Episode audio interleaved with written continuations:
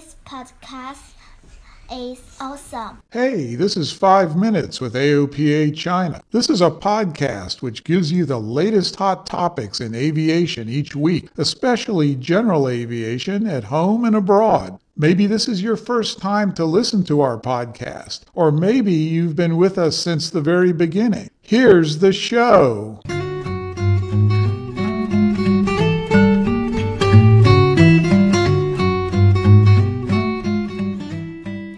Hi there, 5 Minutes with AOPA China, episode 49. This episode will bring you a piece of news. Beijing has always been a windy city in China, and this week, if you are in Beijing, you know what I mean. 51 out of 1,561 scheduled flights were cancelled at Beijing Capital International Airport by 6 pm last Sunday. Many airplanes, which had been intended to land in PEK, had to fly to their alternate airports. Of course, this caused inconveniences. Many people had to reschedule their trips and time were wasted. There was an even extreme example. The plane was about hundreds of feet above the runway.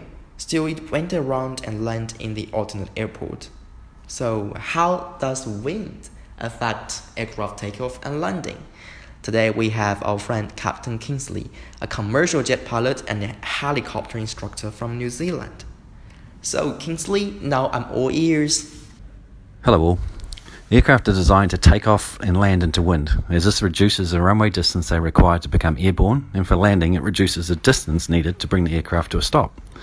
The reason behind this strategy is, of course, to increase safety as much as possible. If you watch nature, it is very clever. If you see birds flying, they will instinctively take off and land into wind. Let me give you a, a more specific aviation example. If an aircraft is parked on a runway and there's a headwind of 20 knots, that's 20 knots of air flowing over the wings and therefore giving the aircraft an already effective airspeed of 20 knots, even though it's not moving. Essentially, the aircraft believes that it is already moving forward at 20 knots. So let us use a real life situation with 20 knots of wind. If the aircraft has a takeoff speed of 140 knots, then the aircraft's ground speed would only need to be 120 knots to get airborne. Why? Because it already has 20 knots of airspeed from the wind, plus 120 knots of ground speed, giving it the 140 knots required for takeoff. On the other hand, crosswinds and tailwinds are much more difficult, and therefore aircraft have maximum limits for both, depending on the plane, the airport, and the conditions on the runway. If winds exceed these limits set by the manufacturer for the plane, then the pilot will not attempt to take off or land.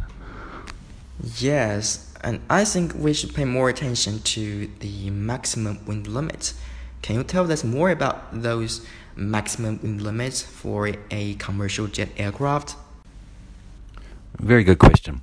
So let's use a well known aircraft as an example the Boeing 737 800. This has a maximum allowable crosswind component of approximately 33 knots when using a dry runway for takeoff. For taking off on a wet runway, it's reduced to around 27 knots. The actual figures used by each airline might be slightly below this and vary somewhat because many airlines choose to set their own reduced limits to increase safety. If the crosswind component was greater than this, the pilot might have an option to choose another runway which is angled more into wind. But in the case of a single runway airport, it simply wouldn't be able to depart due to exceeding those crosswind limitations. During landing, this Boeing 737 800 crosswind limitation is the same as takeoff, around 33 knots. On a wet runway, this again reduces to a maximum of 30 knots.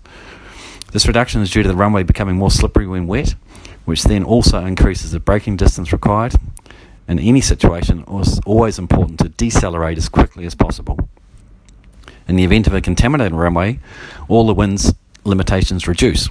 Generally, a tailwind landing is avoided in most situations by most pilots. Again, these limits are all to do with ensuring operations are conducted safely. What, what hazard may be generated if the pilot makes inadvisable landing in strong winds? The tower will always advise us of the landing conditions on the airport, so we as pilots can consider the viability to land safely. Landing in a strong, gusty crosswind is challenging, even for more experienced senior pilots. This is a skill that all professional pilots must master early in their careers. However, judgment is essential to determine when the conditions are too severe to safely land for each particular aircraft. Going around or landing at the alternate airport is safer than landing in an extremely unfriendly wind. Flying experience, sound knowledge of the aircraft, and good judgment of the conditions is what keeps these operations safe. You will note that I mentioned safety a lot during this uh, this speech. This this obviously is the primary objective for all pilots. Safe flying to you all. Kingsley, I can't agree more with you. It's right. Safety should always be given priority in aviation industry. And uh, when our flight meets strong wind, please be calm and patient, staying grounded, since the decision is made in accordance with SOP, which ensures your safety. I'm sure we're in good hands. Safe journey. If you're a pilot to be, you'll learn all about it during your ground school section. Do you find this topic interesting? What's your input on this? Write us to info at aopa.org.cn and join us in the 5 p.m. aviation quiz. You can also find us on WeChat, Facebook, Twitter, Himalaya, and any podcast platform. Search 5 Minutes with AOPA China and rate us if you like us. So much for today. Bye for now.